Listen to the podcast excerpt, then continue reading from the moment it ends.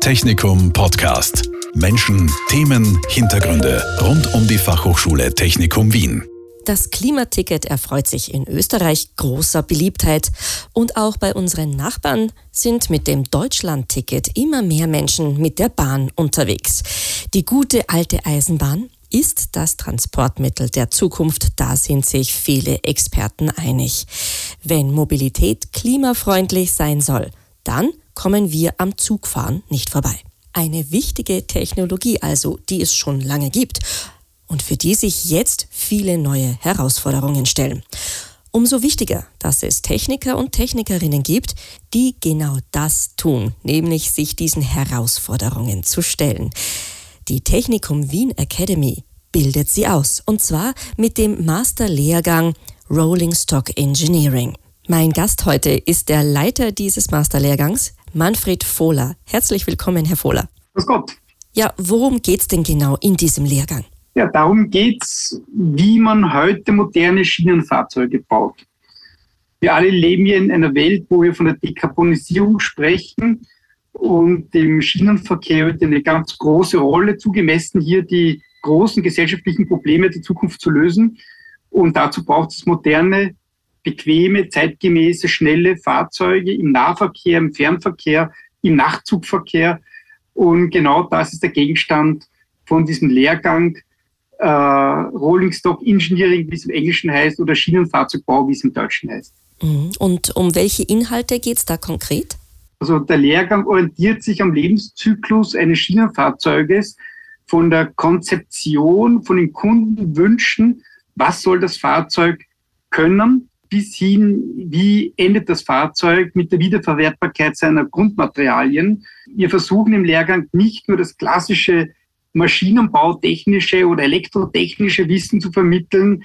Das können und lernen die Studierenden ohnehin in ihren Firmen, aus denen sie kommen im Regelfall, sondern wir wollen einen großen Bogen spannen, wir wollen den Blick über den Tellerrand ermöglichen.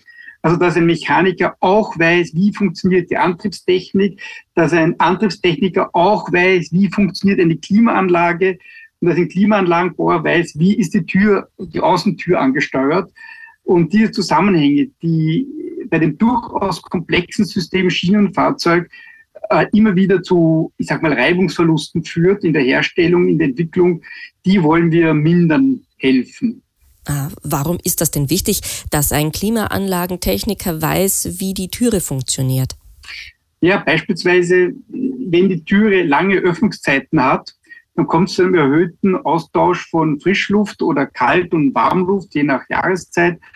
Und diese Fehlluft oder diese Falschluft, die muss natürlich in der Auslegung der Klimaanlage berücksichtigt sein.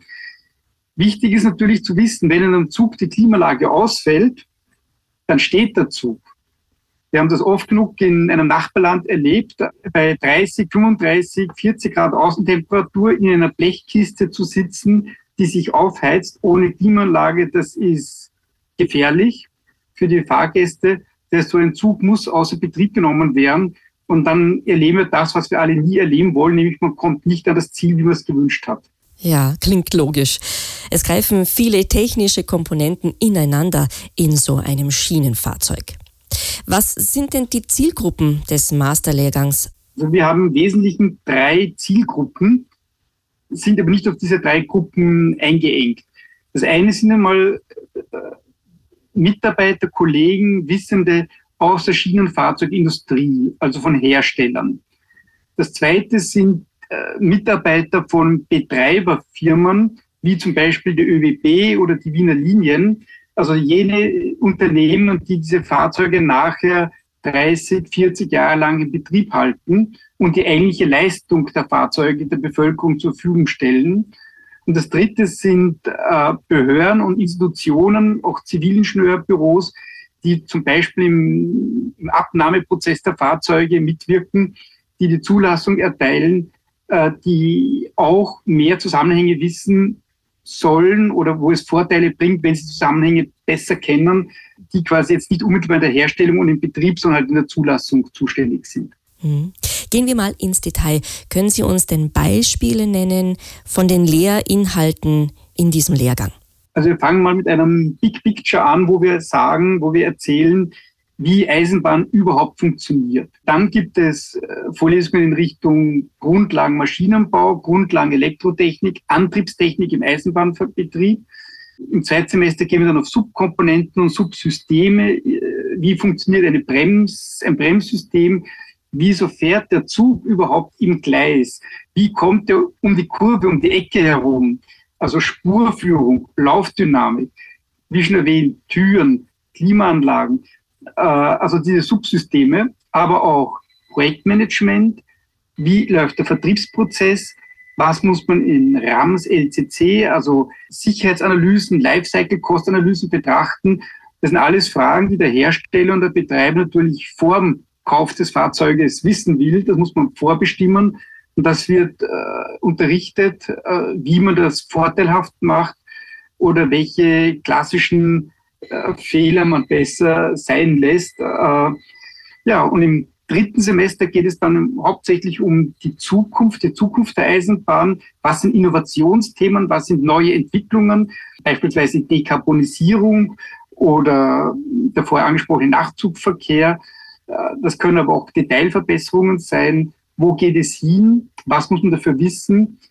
Wer sind die Kunden überhaupt? Die Kunden, die das Fahrzeug bestellen, das sind ja nicht die Fahrgäste oder die Güterverlader, das sind ja Behörden, das sind Institutionen, Verkehrsverbünde. Wie sind die verschiedenen Rollen äh, verteilt? Wer hat welche Interessen? Wer macht welche Bestellungen? Wer bestellt den Verkehr? Also diese Fragen, die ja für die Konzeption eines Fahrzeuges sehr wichtig sind, die werden im dritten Semester vertieft vorgestellt. Ja, und im vierten Semester kommt die Krönung, die Masterarbeit, wo die Studierenden sich üblicherweise aus ihrem Umfeld, aus ihrer Firma ein Thema suchen, ein Thema, das oftmals im Tagesgeschäft einfach zu kurz kommt, wo keine Zeit dafür ist. Und das wird dann unter Betreuung von einem Fachbetreuer und einem Betreuer von der FH, der mir das Formale anschaut, zu einer oftmals sehr, sehr spannenden Arbeit zusammengeschrieben. Und ja, da gibt es wirklich schöne Ergebnisse, die auch international sein können, die im Güterverkehr sein können. Das ist sehr befriedigend für alle. Es ist viel Arbeit, es ist ein Knochenjob, aber ein sehr befriedigender Knochenjob. Mhm. Was gibt es denn da für Beispiele für solche herausragenden, interessanten, spannenden Masterarbeiten? So eine Arbeit war zum Beispiel, wie man in einem Reisezugwagen die Heizung äh, von der Umluft zu Flächenheizungen, sprich Fußbodenheizungen und Wandheizungen umstellen kann. Ganz ein anderes Behaglichkeitsgefühl, wie man die Wasserversorgung in einem Schlafwagen, wo jedes Abteil eine eigene, eine eigene Dusche hat, wie man dort die Wasserversorgung besser, effizienter, geschickter machen kann. Andere Themen beispielsweise sind die Dekarbonisierung eine Kollegin hat eine Arbeit geschrieben, wie kann man mit dem Geld, das derzeit die österreichische Bundesregierung für Oberleitungsbauten ausgibt, nicht nur zehn Regionalbahnen dekarbonisieren, sondern sogar alle Regionalbahnen, wenn man gewisse wissenden Tricks anwendet, dass man nicht die ganze Strecke elektrifizieren muss. Ein anderer Kollege hat das aufgesetzt und dann im Fernverkehr von Norwegen Strecken analysiert und konkrete Vorschläge gemacht, wenn man zum Beispiel die Nordlandbahn, die über den Polarkreis hinausgeht, wo jeder sagen würde, die mit Batterie zu betreiben, völlig undenkbar. Eine Batterie, die den Zug von Trondheim nach Bode bringt, die muss mindestens 120 Tonnen wiegen, um die Energie zu speichern. Das ist nicht darstellbar. Äh, und trotzdem haben wir Lösungen gefunden, weil wir das Fahrzeug, die Strecke und den Betrieb zugleich angeschaut haben. Also erst das gemeinsame Optimieren von diesen drei Key-Faktoren haben dann Ergebnisse geführt, wo sehr viele Insider und Profis wirklich gestaunt haben und gemerkt haben, da tut sich was Neues, da tut sich was Faszinierendes. Und das ist dann schon die Moment, wo man sagt, da lohnt sich die Arbeit. Hm, spannend, wie neue Ansätze für diese alte Technik wirklich überraschende, zukunftsweisende Ergebnisse liefern können. Apropos Zukunft, Sie haben vorhin erwähnt, im dritten Semester ist die Zukunft das Thema. Was genau wird da denn vorgestellt?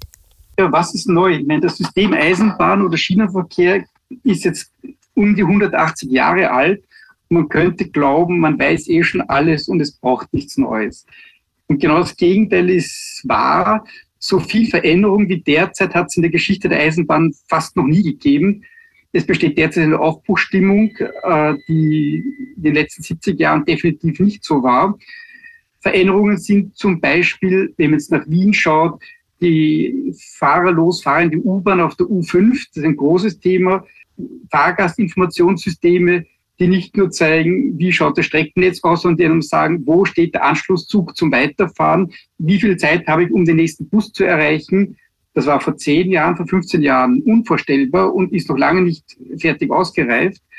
Es geht um Fragen, wie kann man wieder Kurswagen führen, um mehr Destinationen im Fernverkehr anzubieten, ohne umsteigen zu müssen. Sprich, die Last des Sicherstellens ans Ziel zu kommen, wieder dem Betreiber zu geben und nicht dem Fahrgast umzuhängen.